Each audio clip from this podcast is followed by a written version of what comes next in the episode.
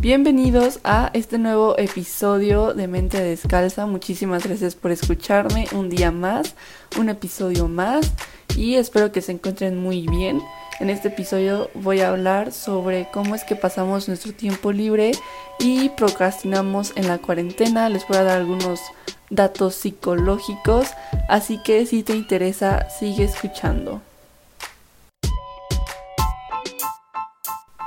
Mente Descalza, un podcast para pasar el rato escuchando pensamientos y temas demasiado largos como para mandar por un audio de WhatsApp, conociendo la mente descalza de una joven con un poco de tiempo de sobra. Mente Descalza, un podcast por Mariana Escobar. Durante este encierro, Creo que ya todos hemos escuchado esta famosa frase de es que no te faltaba tiempo, te faltaban ganas y vemos a estas personas que son súper productivas durante la cuarentena, que leyeron no sé cuántos libros, aprendieron ocho idiomas, crearon cinco empresas independientes y la jalada, ¿no? Y después estamos personas comunes y corrientes como tú y yo, simples mortales que nos concentramos en estudiar y estudiar entre comillas porque en realidad, al menos a mí, no es como que me cueste muchísimo trabajo la escuela y el semestre se me hace muchísimo más fácil que la escuela presencial, entonces no es como que esté todo el día ahí matada estudiando para poder aprobar. Y mi mayor logro en esta cuarentena es tomar dos litros de agua al día. O hay personas que de verdad ni eso y no han hecho absolutamente nada productivo de sus meses de encierro.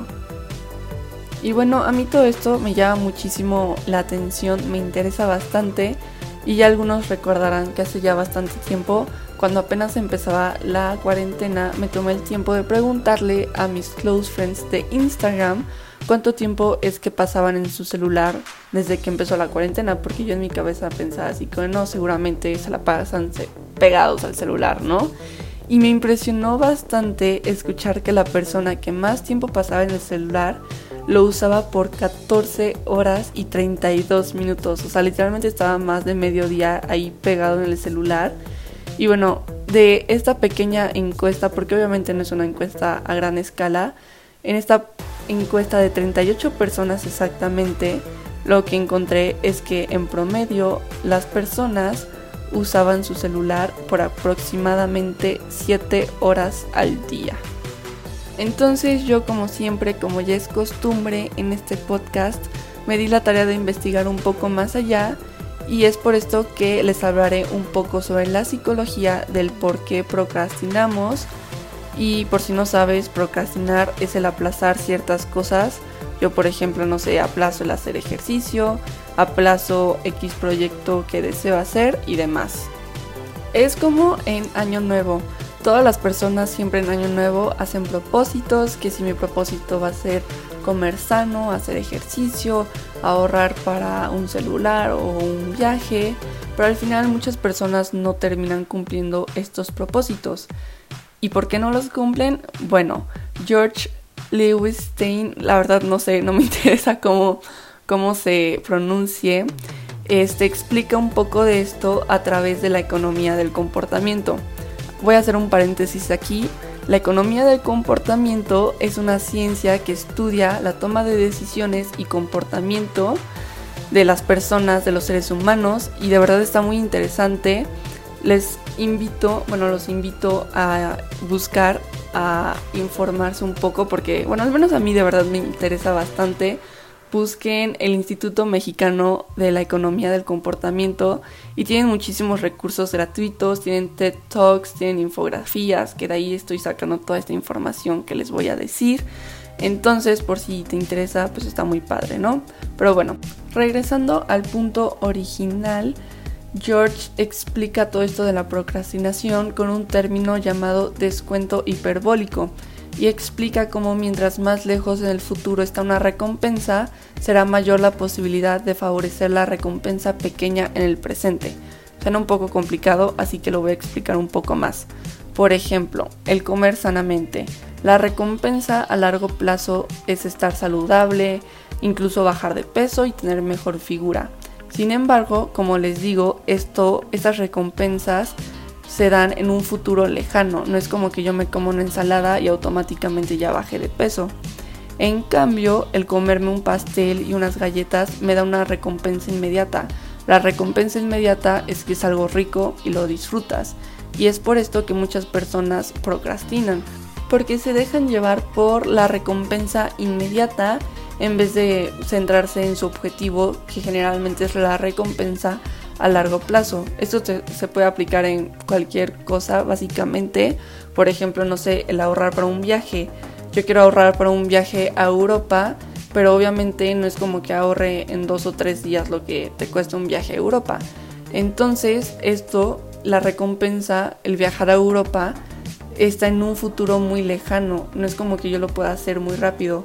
En cambio, el gastarme ese dinero que yo tenía ahorrado para el viaje en ropa sí es una recompensa inmediata. Yo simplemente voy a la plaza, me compro mi ropa y soy feliz, entre comillas, inmediatamente. Tengo mi recompensa inmediata.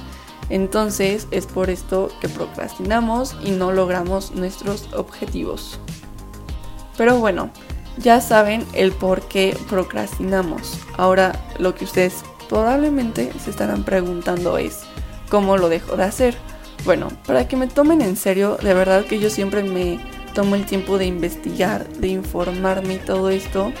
Y esta solución le explica Stephen Wendell, igual es un economista del comportamiento, y él explica que para convertir una intención en acción, primero que nada tienes que poner una señal.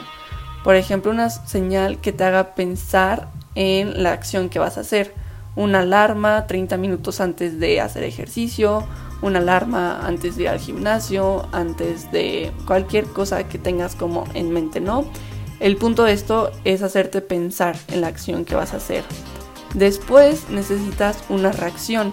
Es importante que tengas en mente precisamente los beneficios que obtendrás de tu acción. Siguiendo el ejemplo de hacer ejercicio, tienes que pensar que el ejercicio te va a hacer una persona más saludable, vas a tener una mejor figura, que si vas a ser más atractivo, lo que tú quieras, pero tienes que pensar positivamente y los beneficios que la acción te va a aportar.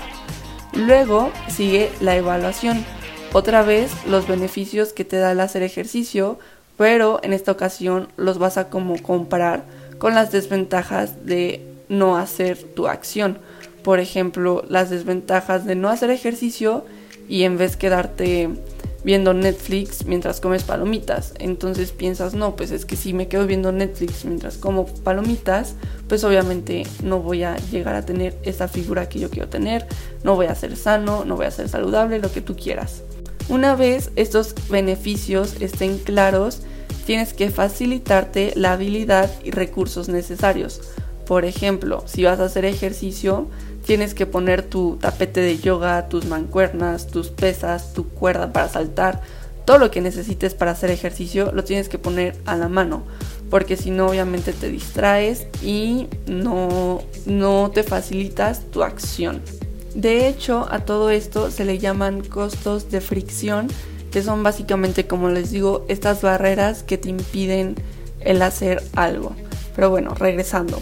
Por último, se debe de generar una urgencia que te obligue a actuar y hacer tu acción. Por ejemplo, otra vez, regresando a todo esto, poner una alarma que te avise que ya pasó la media hora de que habías puesto tu primera alarma para ponerte a pensar y de que en ese momento, en ese preciso instante, ya tienes que hacer el ejercicio estás creándote una urgencia de que en ese preciso momento tienes que hacer ejercicio.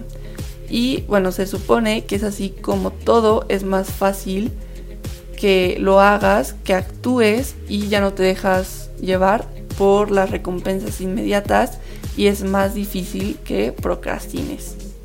Pero bueno, suficiente, ya hablé de lo teórico, de la ciencia, de lo comprobado, Ahora les hablaré en mi experiencia personal. Quién sabe si esto está bien, quién sabe si esto está mal. Simplemente es lo que a mí me pasa y yo lo quiero compartir, ¿no? Para empezar, algo que a mí me activa mucho y me motiva a hacer las cosas es como hacerlas luego, luego, en ese instante. O sea, por ejemplo, yo me levanto y luego, luego desayuno, luego, luego me meto a clases. Creo que esto no está muy bien, pero bueno, al menos a mí como que me medio activa En cambio, a veces que me quedo en la cama, me quedo ahí como pensando en la nada, me, me quedo viendo mi celular, viendo mis redes sociales. Entonces como que esto me desmotiva, siento que me da muchísima más flojera a través del día.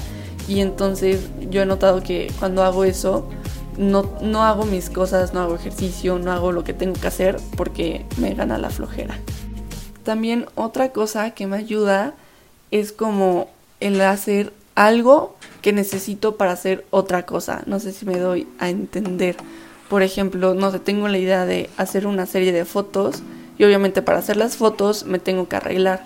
Entonces me arreglo y así como que me obligo a tomarme las fotos, porque entonces si no me arregle para nada.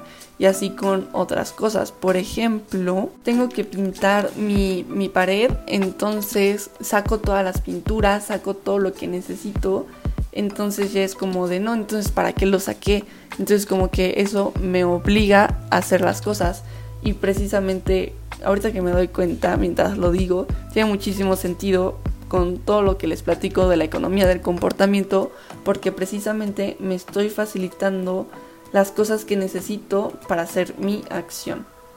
Otra cosa que a mí me ayuda bastante es tener una lista de cosas pendientes porque de verdad yo soy una persona muy o bastante distraída. Todos siempre me lo dicen, las cosas de verdad se me olvida, se me olvida que tengo no sé qué libro abandonado esperando que le haga caso, se me olvida que tengo que regar mis plantas o lavarle la pecera a mi tortuga o hacer quién sabe cuántas cosas. Entonces lo que yo hago es hacer una nota a mano porque si la pongo en el celular nunca le hago caso, entonces como que la hago a mano y la pongo en mi escritorio, en un lugar donde siempre la esté viendo.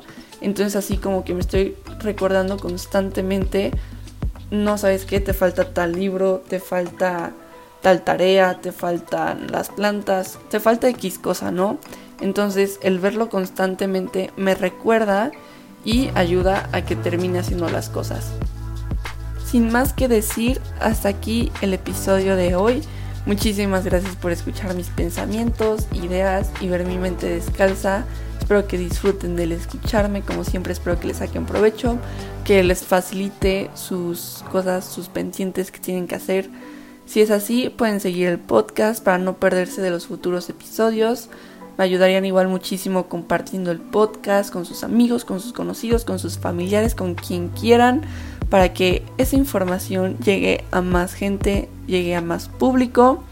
Ya saben que me gusta creerme fotógrafa, así que los invito a seguirme en Instagram. Me encuentran como arroba Mariana Escobar L. Ahí siempre estoy mamaseando con que me gusta la fotografía y subiendo cosas. Y también ahí siempre subo historias cada que hay un episodio nuevo para que también estén más al pendiente si es que les gusta esto del podcast. Y por último, me encuentran en Twitter como arroba escobarmariana-bajo. Ahí siempre escribo cualquier tontería que me pasa por mi mente, una que otra indirecta y cosas así por si les interesa. Pero bueno, espero que me estén escuchando próximamente.